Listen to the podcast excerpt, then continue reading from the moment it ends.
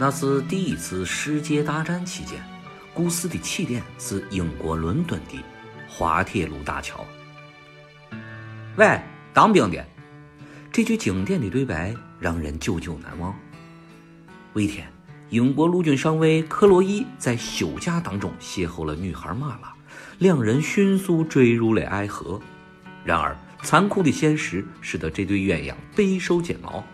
一方面是快速升温的爱情，一方面是随时都要出征的战场。军令如山，不可抗拒。克洛伊还没来得及向亲爱的玛拉道别，就赶赴战场。后来，玛拉以为爱人战死沙场。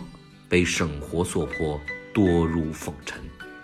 谁知道战后玛拉与克洛伊意外相逢，巨大的惊喜和绝对的落差让玛拉自觉心灰。她无法给予克洛伊想要的爱情，他也不能回到过去重新再过一次。于是，马拉来到两人初识的滑铁卢大桥，走向了车轮下。凄美的爱情故事，在费雯丽和罗伯特·泰勒的表演当中，令人回味无穷。看完电影，我脑海当中一直有两个疑问：我个滑铁卢是拿破仑遭遇的滑铁卢吗？我个桥是蓝色的？为啥又叫蓝桥？滑铁卢很快搞清了，拿破仑失败的地方在比利时，这个大桥在伦敦。其实，除了天蓝。大桥和蓝没有半毛钱的关系，那么电影的名字为何要叫蓝桥呢？让我们把目光放回到陕西。一次在去蓝天葛牌镇的路上，我看到了一个路牌叫蓝桥，当时就很诧异，这个蓝桥和电影《魂断蓝桥》当中的蓝桥一样吗？有没有关系呢？很快自己就先打败了自己，人家多高大上的伦敦大桥。咱这小可怜的乡野小桥，怎么比也不在一个档次呀？后来我开始翻阅各种资料，慢慢发现，这个蓝关蓝桥太不一般了，以至于电影《魂断蓝桥》引用的这个名字就是出自于我们的蓝桥，而且我们的蓝桥除了美好的故事，还有着神圣的诺言。各位看官，这个蓝关在中国历史上的地位是不可小觑。在古代，蓝天和商洛是连接秦楚的要冲，军事上防卫来自东南威胁的最后一道关隘，也是争夺天下、发兵东南必经的第一要塞。秦始皇统一中国后五次出巡，有两次经过的都是这里。蓝关古道早在商周时已有雏形。秦统一六国之后，大修以咸阳辐射天下的驰道。蓝关古道就是当时通往荆楚的东南赤道上最接近咸阳的一段险道。蓝关古道从瑶山到蓝桥段是一道连绵起伏的山岭脊梁，古称青泥岭，因此也把古蓝关称为青泥关。苏东坡先生赞誉文起八代之衰的大文学家韩愈，被贬往潮州，如今这里，就曾写下。云横秦岭家何在？雪拥蓝关马不前的千古名句。唐宋时期的文人如今秦楚古道，吟咏歌赋当中多涉及蓝天、蓝关、蓝桥、秦岭、商山、武关等地名，所以说蓝关在中国文学史上也有着举足轻重的地位。现在，让我们把目光放回蓝桥。之所以叫蓝桥，是因为蓝桥是当时古道当中最重要的一个驿站。除了派发军事、行政命令的人，升迁的官员和南来北往的人也常常在这里歇脚。自然，这里也成为了各类信息的汇聚地。蓝桥也因此成为秦岭神山当中最负盛名的地方。要知道，在中国历史上，蓝桥这个名词实在太响亮了。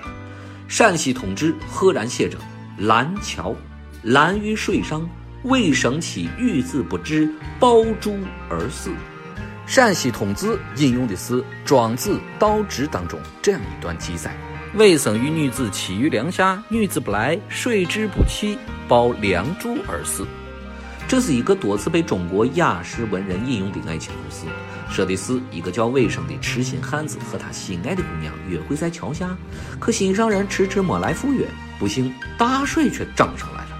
这个痴情汉为了信守诺言，坚持不肯离去，最后竟然抱桥柱而溺亡。据说他们约定的地点叫蓝桥，魏生抱的梁柱也和他一道成为守信的标志。这里啰嗦一句，我个淹死魏生的河叫灞河。春秋五霸之前，它叫滋水，后来秦穆公称霸，把滋水改成了灞水。隋文帝杨坚觉得这个灞水有些生猛，于是给灞字加了个三点水，成了现在的灞水。光一个灞水叫了一千两百年，改成这个灞字又用了一千四百年，足见中国历史的悠久。那是什么英国伦敦滑铁卢大桥可比的？可是给人讲卫生抱柱而死的故事，每个人都会惊讶一下，感叹道：“啊，这个傻子，洪水来了，咋不赶快跑呢？”卫生抱柱后来成了一个成语。我也曾多次想过这个故事的真实性。恋爱当中的人，啥事都能做出来，因为爱情，人的情商到顶，智商为零。所以，古人在看待这件事情上，并没有苛责卫生，而是将它化身为守信的标志。据介绍说，现在这里还得有一块石碑，上书“抱柱处”，好多人都来此照相留念呢。其实，魂断蓝桥当中的英文原名是 Waterloo Bridge，直译的话就是滑铁卢桥。翻译过来的时候，引用了中国两千多年前传说的蓝桥来指代滑铁卢桥。从翻译的原则信上讲有点差距，然而却成功的做到了达和雅。到了现代，人们把相爱的男女一方失约，而另一方殉情，叫魂断蓝桥。据史料记载，隋唐时这里曾有过古桥，后来废掉了。到了明朝，有个叫王天之的先生在这里修了个便桥，后来毁于明末李自成时期。清初在这里又修了座桥，不知何时也毁掉了。现在从这里通行的是西康高速公路的大桥，桥下就是我们很多文人作品当中常提到的蓝桥。东坡先生有《南乡子》的词就叫蓝桥，其中有句写道：“蓝桥何处觅云影？”自幼多情流水伴人行。